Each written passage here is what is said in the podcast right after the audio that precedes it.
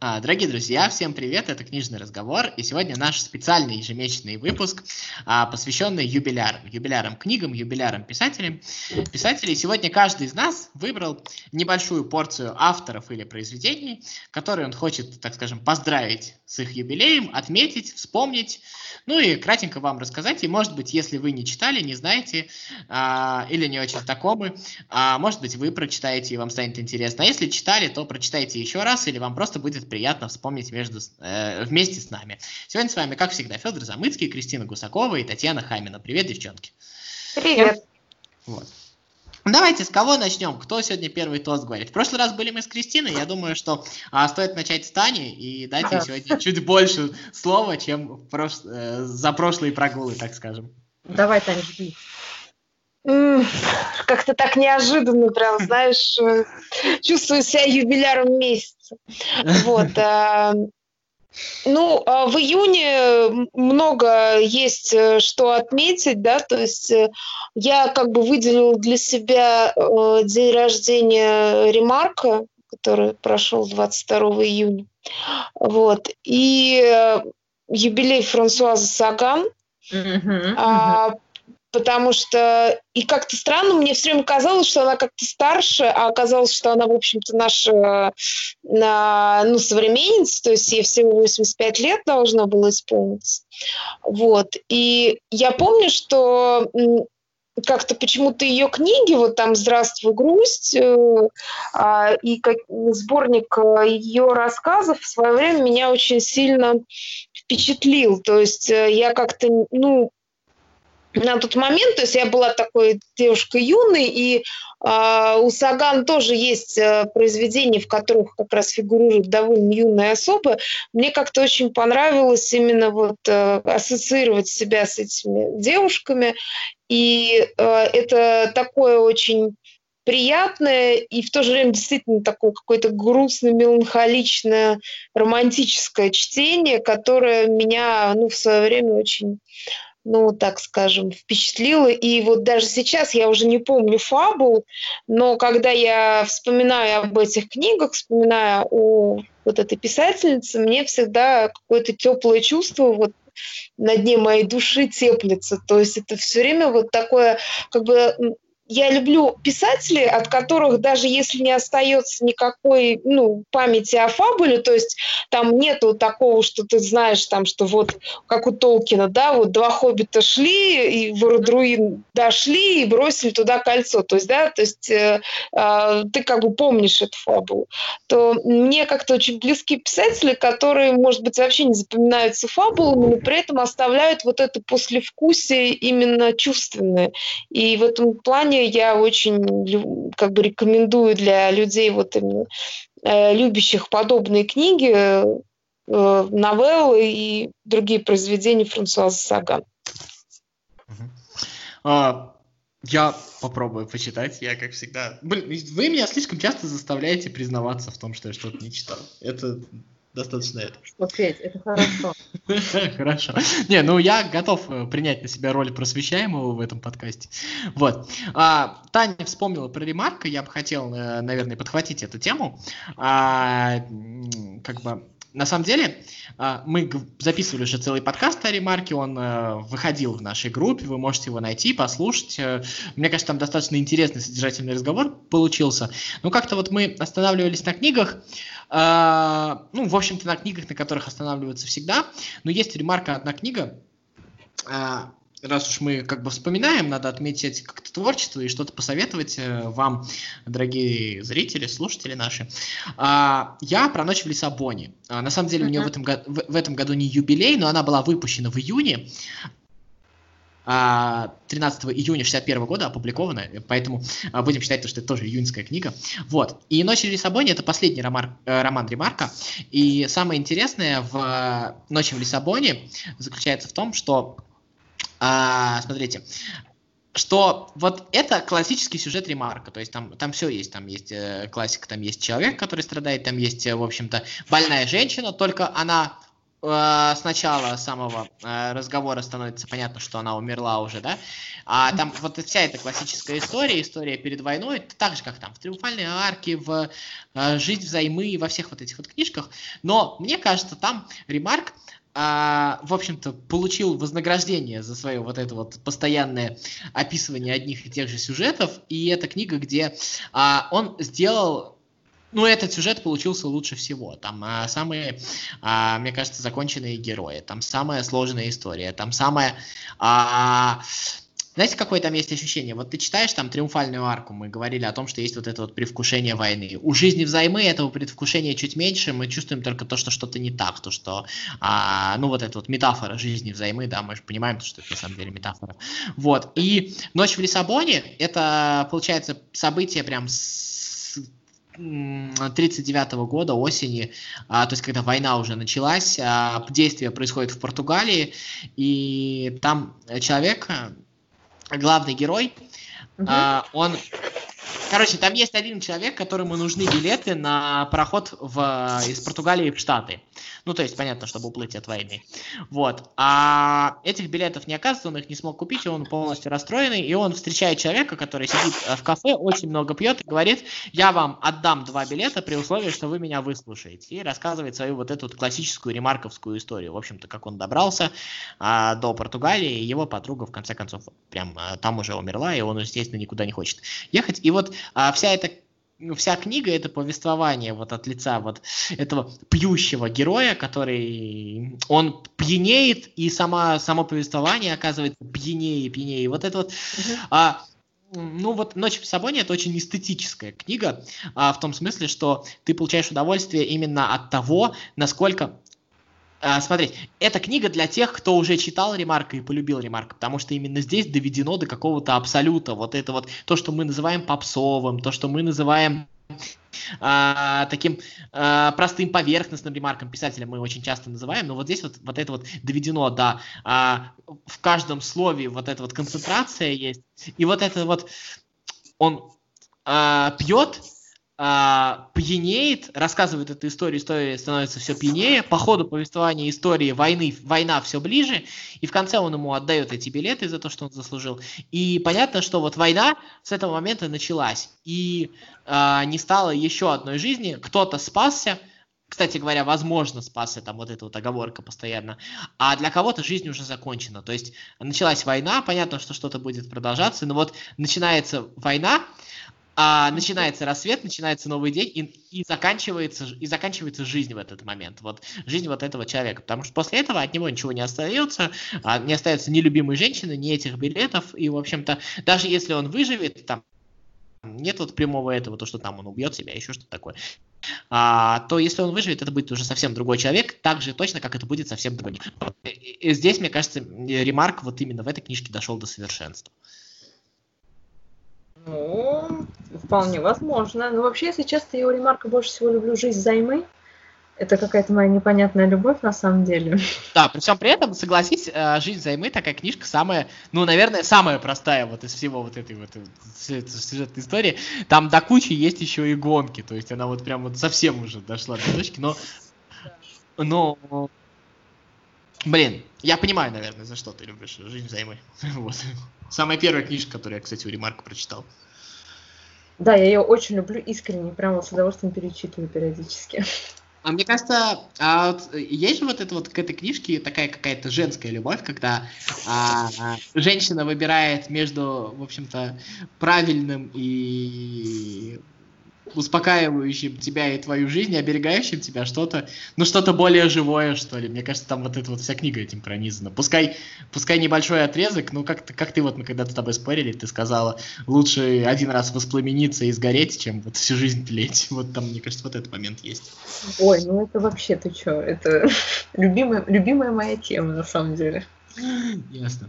Ну, я думаю, что ремарку мы посвятили целый подкаст. Давай пойдем дальше. Э, твой заход какой, э, что ты нам еще Ну, скажешь? я, наверное, я сейчас вообще, наверное, никого не удивлю, но меня люди, пожалуйста, простите, просто в этом году 140 лет со дня выхода романа «Братья Карамазовы».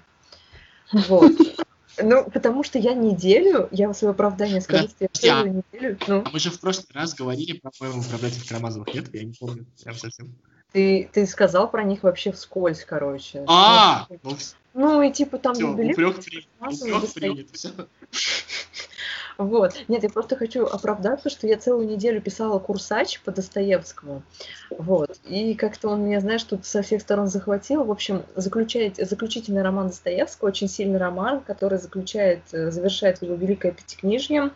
А, сосредоточ... сосредоточение вообще всего, что Достоевский писал до этого. Усложнение... А ты сейчас читаешь э, свою курсовую, что ли? Я не понял. Нет, я походу... Я просто ее выучила. А, да, да, да. Она так, знаешь, как, как прям как манифест зачитывает, как будто с листочка. Нет, у меня вообще курсач у меня по поводу пороговых героев и порога у Достоевского, то есть значение вот этого пространства. У меня там совсем другое. Вот. Ну просто «Братья Карамазовы» — это крутой роман. Ладно, я не буду манифестами разбрасываться. Его стоит читать, на самом деле, потому что это один вообще из самых великих романов Достоевского. Там есть совершенно невероятные сцены, там обалденные герои. И несмотря на то, что, может быть, он там, ну, некоторые говорят, что Достоевский немножко нудноватый, «Братья Карамазовы», кстати, почему-то очень быстро и легко читаются. Легче, допустим, чем его другие романы. Ну, вот на мой взгляд. Мне, во-первых, я как бы, ну не то чтобы не поклонник Достоевского, я, наверное, противник Достоевского, и поэтому его люблю, потому что своих противников надо любить. Вот, но «Братья Карамазовы» действительно великий роман не только Достоевского, но и вообще во всей, я думаю, мировой литературе это, безусловно, а, достояние. Вот. Согласна. Там очень сильные образы, которые, мне кажется, ну, то есть они сильнее, чем каким, ну, там, в преступлении, наказании, в каком-то другом. То есть, мне кажется, они такие очень более выпуклые, что... Ну, знаешь, а, преступление и наказание выглядит а, все-таки, несмотря ни на что, выглядит романом. А, то есть это книга, сюжет, который мы обсуждаем, еще что-то. Но мы постоянно не забываем о том, что это книга. А вот мне кажется, э, братья Карамазовы, она выходит, она в какой-то момент просто начинает существовать каким-то параллельным одним своим там э, миром, и ты никуда от этого деть не можешь. Там, кстати, а, очень интересные религиозные, например, изыскания, потому что, на самом деле, э, Достоевский, как человек глубоко православный, при всем при этом, он там а, гораздо более жесткие вопросы ставит вообще к религии, к тому же православию, чем а, многие антиправославные, так скажем, э, писатели, которые, ну, такими считаются. А Достоевский там действительно очень серьезные вопросы ставит в этой книге. Я согласна. Там, э, собственно, на э, голове про великого инквизитора-то я и сломалась. Дальше то есть я дальше не смогла читать. Видимо, были слишком сложные вопросы. Ну, там же есть вот этот вот вечный вопрос, а в чем виноваты дети? Вот, о, и на самом деле никто ведь он, кажется, в каком-то смысле, да, вот с точки зрения там, э, ну, какой-то со- современного восприятия мира, вопрос кажется глупым. Ну, потому что мы все рационалисты чуть-чуть, мы все а, так считаем, но при всем при этом у нас а, все равно возникает э, какое-то желание справедливости, желание еще. И вот э, все любое э, взывание к любой справедливости, неважно там какому богу, какому там, я не знаю, когда мы требуем от кого-то справедливости, оно все спотыкается об то, а в чем виноваты дети. И вот это вот на это вопрос, в принципе, Достоевский его задал, он был, возможно, не первый, но мне кажется, на него ответа нет, не было и не будет никогда. Ну, буддисты отвечают неплохо. Ну, буддисты не отвечают, буддисты отказываются от ответа, понимаешь? Тань, по-моему, знаешь, буддисты отвечают на все вообще, все, что можно. Не, ну буддисты прекрасные. Я, на самом деле, я просто не смогу жить как буддист, я восхищаюсь буддистами, я просто как бы не смогу успокоиться, вот как вот они говорят, а так красавцы. Вот, ну, как раз, мне кажется, Достоевский в этом плане совсем не буддист, и он больше именно как... То есть, мне кажется, такой русский роман про вот эту вот такую метущуюся русскую душу, которая вот, собственно, во всех образах этого романа так или иначе, ну, отражается, да, и мне кажется, Достоевский в этом смысле очень великий Писатель. Мне кажется, еще если вот в преступлении и наказании там было, знаешь, там было все-таки какое-то возрождение, перерождение очищение, возможно, то как раз э, «Братья Карамазовы» все-таки полностью саморазрушающий роман. Вот э, там э, даже а, Алешник Карамазов все-таки, мне кажется, достаточно, ну, ну, персонаж, который не устоял перед, в общем-то, настоящим. А колбасу-то, колбасу-то он жрал, ты понимаешь, извини за выражение. Нам даже ну, на да. помню, говорили, да, вот. и Нет. на колени он сажал. Это понятно, да, я, я согласен с тобой. Не, просто он он тоже пал. То есть вот все вот а, как бы, понимаешь, самое интересное, что глубоко православный человек Достоевский, в общем-то, по сути дела, в этом романе, а, ну, так скажем, очень сильно, ну, так скажем, пошатнул какие-то православные столпы, вот эти вот, на которых все держится. В общем, мне кажется, что... А, ну, мне кажется, там просто свои какие-то сомнения все туда выразил. Не, ну просто вы согласитесь же, то, что как раз вот, вот этого ощущения очищения и просветления в конце нету, как раз там вот там разрушение. Ну, начала... там нет, конечно. Да, да, оно идет до самого конца. Ну, в общем, да, в общем, Достоевский крутой, читайте его, ребят. А, друзья, приносим извинения, у нас небольшие проблемки с записью звука. А, мы сейчас повторим все, что не досказали. А, напоминаем, книжный разговор Кристина Гусакова, Татьяна Хамина, Федор Замыцкий. Мы закончили поздравлять Достоевского, братья Карамазовы. Если не читали, читайте. Если читали, перечитывайте еще раз. Это того, безусловно, стоит. И, Тань, сейчас твоя очередь. Давай продолжим этот момент. Ну, перейдем от э, серьезных авторов к, к менее серьезным, но, как мне кажется, более подходящим для летнего чтения. А, сегодня день рождения у Дэна Брауна.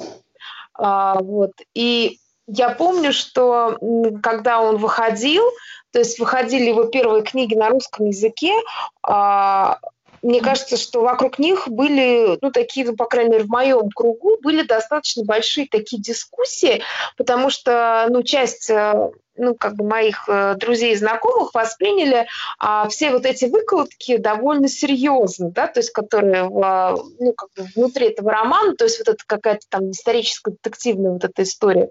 Вот. И э, я помню, что э, были такие прям дискуссии, разговоры, и потом как-то немножко, мне кажется, ну, мода на него немножко спала, потому что, ну, все поняли, что это как бы, ну, там, не, не, не что-то уж очень серьезное, но тем не менее я помню, что э, книги Дэна Брауна, они хороши тем, что они действительно очень увлекательно написаны, и хочется верить вот э, тому, что там написано, да, то есть хочется разгадывать эти загадки. И мне кажется, что даже если условно а, эти разгадки, они ну, не несут какой-то там, не знаю, исторической там ценности, тем не менее а, из этих книг можно много просто узнать, ну, как бы фактов, да, то есть если вы просто там ну, по крайней мере, я оттуда узнала очень многие вещи о Леонардо, и, понятно, потом я, я заинтересовалась и прочитала что-то более серьезное о нем, но, тем не менее, мне кажется, что вот для расширения какого-то вообще кругозора, э, и да и просто для удовольствия читательского, вот Дэн Браун молодец. Так что рекомендую его. Это, знаешь, мне вот то, о чем ты рассказываешь, немножко напоминает знает то, что там, ну, когда ты там э, в детстве там смотришь там бразильские сериалы или российские сериалы, или там э, смеха панораму или Михаила Задорнова вместе с бабушкой в глубоком детстве.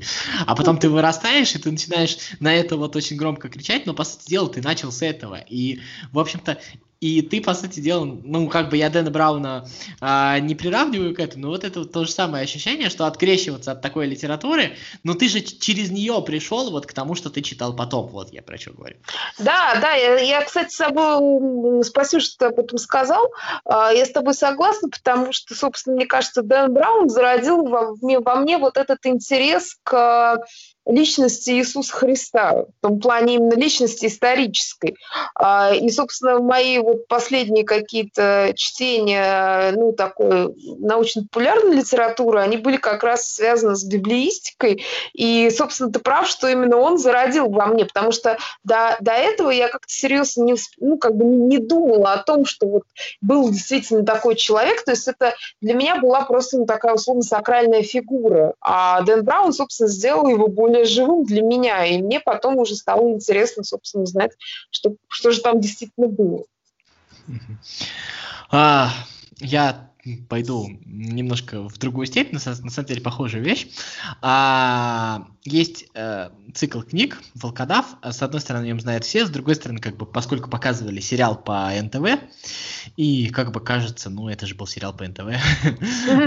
Но при всем при этом Мария Семенова, российская писательница, и сама вот эта вот, ну, там не трилогия, там целая, в общем-то, сколько там, шесть книг, как это называется, а, получилось вполне себе неплохо. В 95 году вышла первая книга, в этом году, получается, 25-летие. И, ну, на самом деле, это такая, ну это в каком-то смысле одно из первых явлений таких вот именно в новой русской литературе. А кроме всего прочего, это вот не классическая русская литература, там, знаете, ну как бы а, у нас все-таки очень большие проблемы с описанием не, так скажем, того, что происходит вокруг нас. Мы потрясающе умеем описать там общество, то, то, то, то что происходит за окном, как ругаются соседи, еще что-то такое. А вот э, э, фантастика с распадом Советского Союза там э, в какой-то момент распалась, да, а, вот. А фэнтези вообще в России достаточно долго не было, но при всем при этом вот Волкодав это очень качественная фэнтези. При всем при этом а самое интересное, что когда ты читаешь Волкодава, ты забываешь о том, что это фэнтези, ты забываешь о том, что ты воспринимаешь эту историю как реальная, и там вот это вот сочетание какое-то, как бы это сказать, а, там есть какая-то и скандинавская, вот какая-то такая начинка. И при всем при этом, а, ну, есть что-то такое северное, да, а при всем при этом есть какая-то такая древнеримская история, ты прям там, там чувствуешь не от ссылки, но какие-то такие эмоциональные а, откаты там, к Спартаку и его истории, да.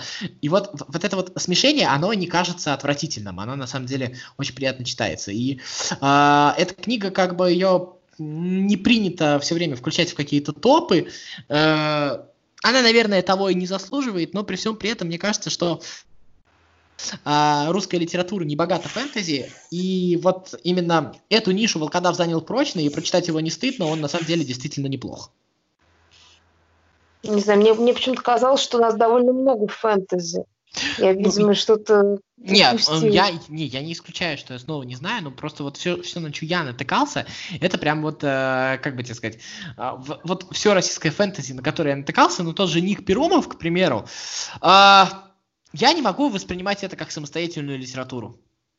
Я, а я как читаю... раз... Э, не, я, смотри, я читаю это как фанфик. Я все равно читаю, как будто это, это какой-то мир, э, такой не свой в каком-то смысле. Вот. И, а вот здесь вот именно свой мир полноценный. А он там, естественно, заимствованием совсем, но где не заимствованный.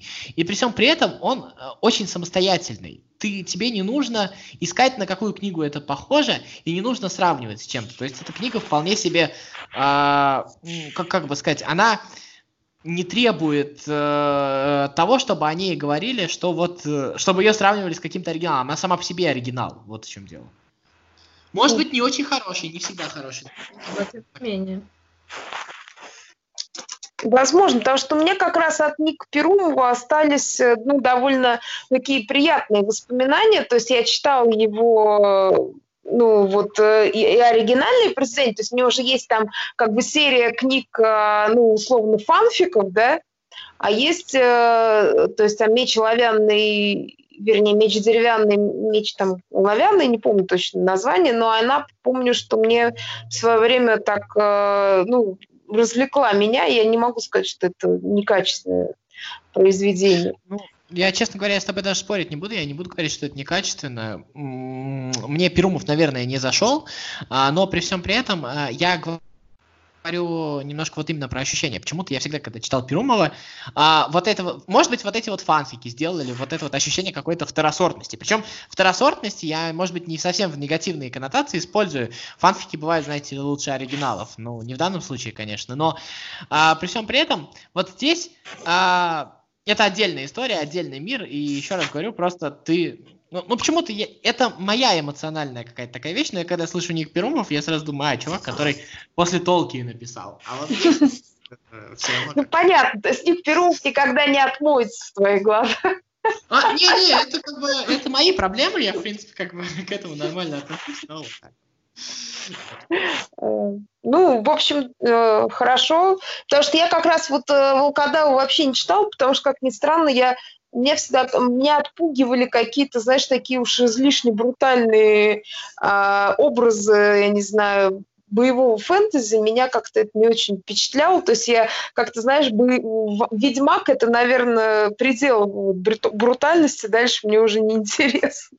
Мне а больше... там еще, знаешь, есть какой момент вот э, восхищает то, что все-таки писательница женщина, брутальные мужчины, и обычно женщина... Ну, это как раз вполне естественно. Не-не-не, а, самое интересное, что она не скатилась. То есть, а, смотри, а, я вообще нормально отношусь а, к сексу в таких книгах. Вот совершенно нормально, ничего там такого ну, нет. Мне кажется, это хорошая идея. Да, я, я да. тоже как бы, считаю, вот. что э, вообще как бы вырезание секса из литературы я считаю неким ханжеством. Вот. Простите. Не-не, я согласен. Ну, здесь Семенова смогла, э, ну, просто когда женщина пишет о брутальных мужиках, это обычно скатывается в какую-то примитивщину, если честно, вот это достаточно часто ну, бывает. Ну, либо в любовании этим прекрасным да, да, да, да, да, да, да, в общем-то, и, в общем-то, в описании своих э, воображаемых да, фантазий, да, да, да, да. Это заканчивается. А она, во-первых, а, там может быть, если есть, то очень косно. Ну, в книжке практически вообще нет секса как такового, то есть он там есть, но как-то вот настолько незначительный, и это не выглядит, то, что не выглядит как-то самоцензурированно, то есть она умудрилась написать эту сказку, сказку в каком-то смысле для взрослых, но при всем при этом вполне себе э, ханжам, короче, тоже подойдет, и это не выглядит, э, не отпугивает, вот так вот. Слушай, ну ты прям хорошую мне очень рекомендацию дал, потому что это как раз вот, э, наверное, и почитаю. Ну и, кстати, я вот пока подумала, что, оказывается, у Анжея Сапковского тоже день рождения был вчера. Поэтому мы можем, собственно, вспомнить и на нашумевшем «Ведьмаке». А, я очень рекомендую эту книжку, особенно первую. Ведьмака, потому что она, то есть ее можно читать, э, ну, просто не отрываясь, она очень хорошо написана. И, в общем, если люди еще не читали, еще если есть такие люди, то я им очень завидую. Я поддерживаю. Кристина, закольцуешь чем-нибудь? Конечно, я хочу закольцевать чудесным именем. Хочу напомнить, что 21 июня был день рождения Виктора Цоя. Это моя любовь, я не устаю признаваться ему любви.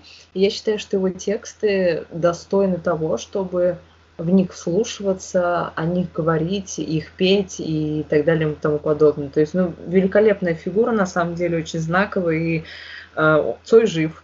Слушайте, да. А давайте так, я хочу вам предложить сделать отдельный подкаст про Цой. Если мы на этом согласимся, я не буду просто ничего говорить, просто сейчас надолго разговорюсь. Если мы как бы... Я согласна. Э, вот, я если думаю, мы не будем, да. то мы сейчас поговорим. Потому что, мне кажется, Цой достоин отдельного подкаста, и сейчас мы просто можем поздравить с днем рождения, вспомнить еще раз и, наверное, пообещать нашим зрителям отдельный подкаст по Цою. Да, я согласна, мы обещаем. Ну да, тогда я думаю, что и сделаем в какое-то ближайшее время. А сегодня тогда давайте будем заканчивать. Еще раз приносим извинения за нашу небольшую э, техническую неполадочку. Вот, э, всем желаем удачи, читайте хорошие книги. Э, спасибо вам, мои дорогие Таня, Кристина. Вот, э, ну, до нов... Нам пожелаем новых подкастов, а зрителям тоже хороших наших новых подкастов и новых книг. Ну что, всем пока! Всем пока!